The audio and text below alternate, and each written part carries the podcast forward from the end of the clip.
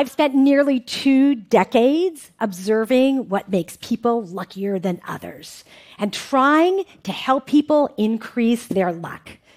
You see, I teach entrepreneurship, and we all know that most new ventures fail, and innovators and entrepreneurs need all the luck they can get. So, what is luck? Luck is defined as success or failure apparently caused by chance. Apparently, that's the operative word. It looks like it's chance because we rarely see all the levers that come into play to make people lucky. But I've realized by watching so long that luck is rarely a lightning strike, isolated and dramatic.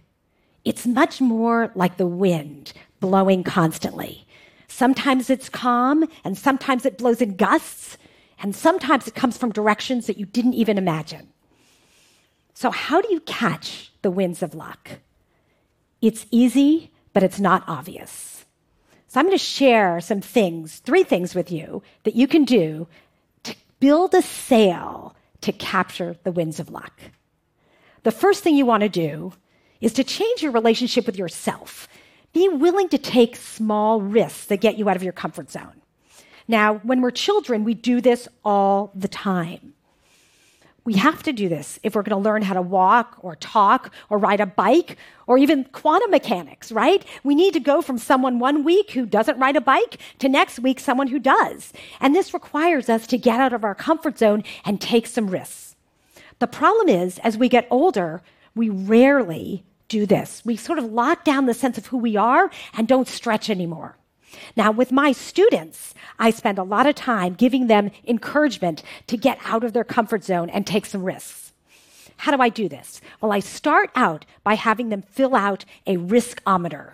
Now, it's basically a fun thing we developed in our class where they map out what risks they're willing to take. And it becomes clear very quickly to them that risk taking is not binary. There are intellectual risks and physical risks and financial risks and emotional risks and social risks and ethical risks and political risks. And once they do this, they compare their risk profiles with others and they quickly realize that they're all really different. I then encourage them to stretch, to take some risks that get them out of their comfort zone. For example, I might ask them to do an intellectual risk and try to tackle a problem they haven't tried before or a social risk, talking to someone sitting next to them on the train, or an emotional risk, maybe telling someone they really care about how they feel. I do this myself all the time. About a dozen years ago, I was on an airplane, early, early morning flight on my way to Ecuador. And I was, um, normally, I would just put on my headphones and go to sleep, wake up, do some work. But I decided to take a little risk. And I started a conversation with the man sitting next to me. I introduced myself, and I learned that he was a publisher. Interesting. We ended up having a fascinating conversation. I learned all about the future of the publishing industry. So, about three quarters of the way through the through the flight, I decided to take another risk. And I opened up my laptop and I shared with him a book proposal I was put together for something I was doing in my class. And he was very polite. He read it and he said, You know what, Tina, this isn't right for us, but thank you so much for sharing. It's okay. That risk didn't work out. Shut my laptop. At the end of the flight, we exchanged contact information. A couple of months later, I reached out to him and I said, Mark, would you like to come to my class? I'm doing a project on reinventing the book, the future of publishing. He said, Great, I'd love to come. So he came to my class. We had a great experience. A few months later, I wrote to him again. This time, I sent him a bunch of video clips from another project my students had done. He was so intrigued by one of the projects the students had done, he thought there might be a book in it, and he wanted to meet those students. Now, I have to tell you, I was a little bit hurt, right? I mean, he wanted to do a book with my students and not with me, but okay, it's all right.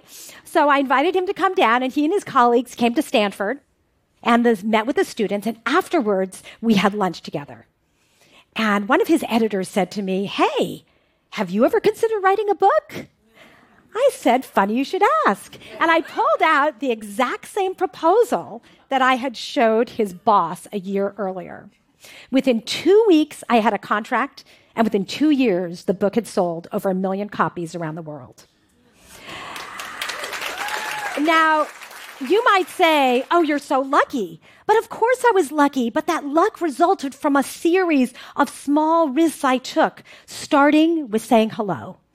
And anyone can do this, no matter where you are in your life, no matter where you are in the world, no matter even if you think you're the most unlucky person, you can do this by taking little risks that get you out of your comfort zone. You start building a sail to capture luck.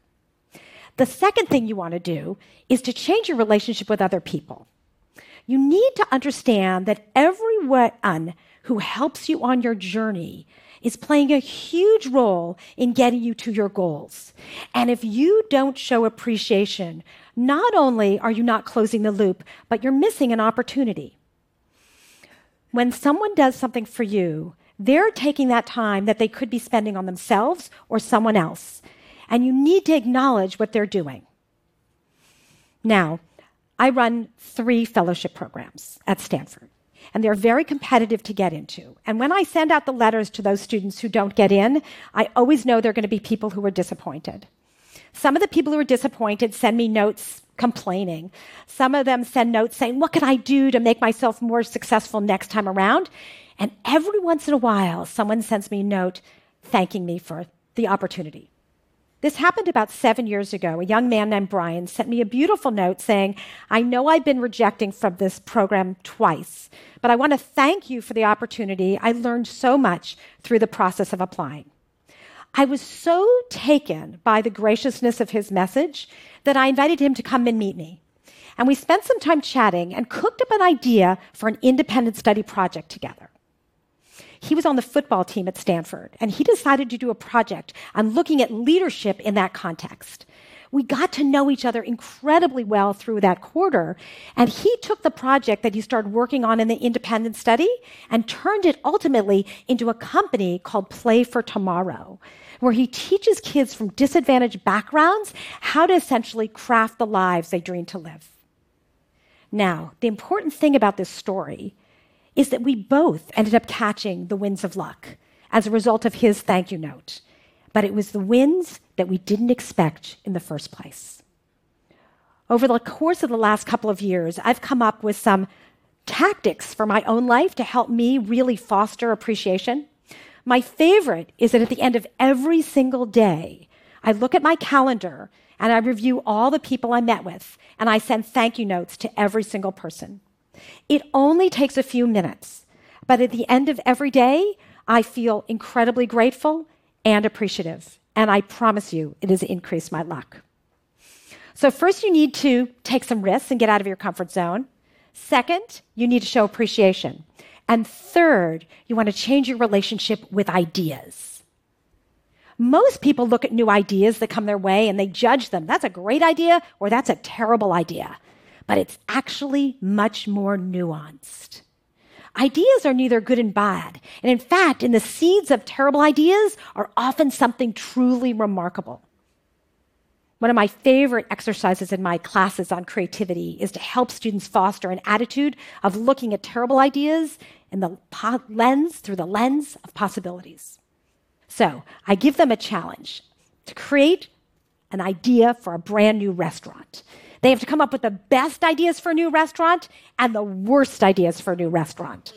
So the best ideas are things like a restaurant on a mountaintop, you know, with a beautiful sunset, or a restaurant on a boat with a gorgeous view.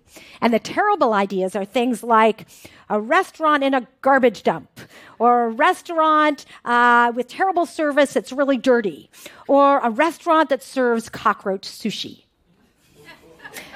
So they hand all the ideas to me. I read the great ideas out loud, and then I rip them up and throw them away.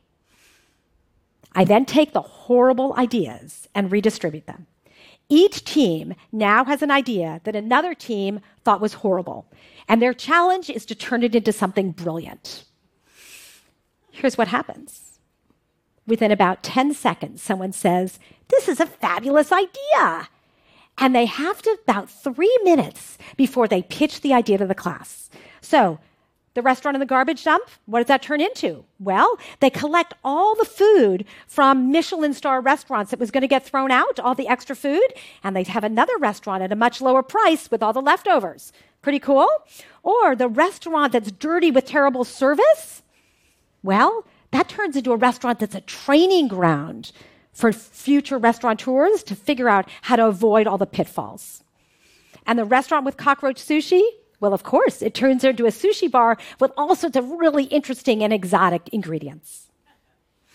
If you look around at the, at the companies, the ventures that are really innovative around you, the ones that we now take for granted that have changed our life, well, you know what? They all started out as crazy ideas. They started ideas that they, when they pitched to other people, most people said, That's crazy, it will never work. So, yes, sometimes people were born into terrible circumstances, and sometimes luck is a lightning bolt that hits us with something wonderful or something terrible. But the winds of luck are always there. And if you're willing to take some risks, if you're willing to really go out and show appreciation, and you're willing to really look at ideas, even if they're crazy, through the lens of possibilities, you build a bigger and bigger sail to catch the winds of luck. Thank you.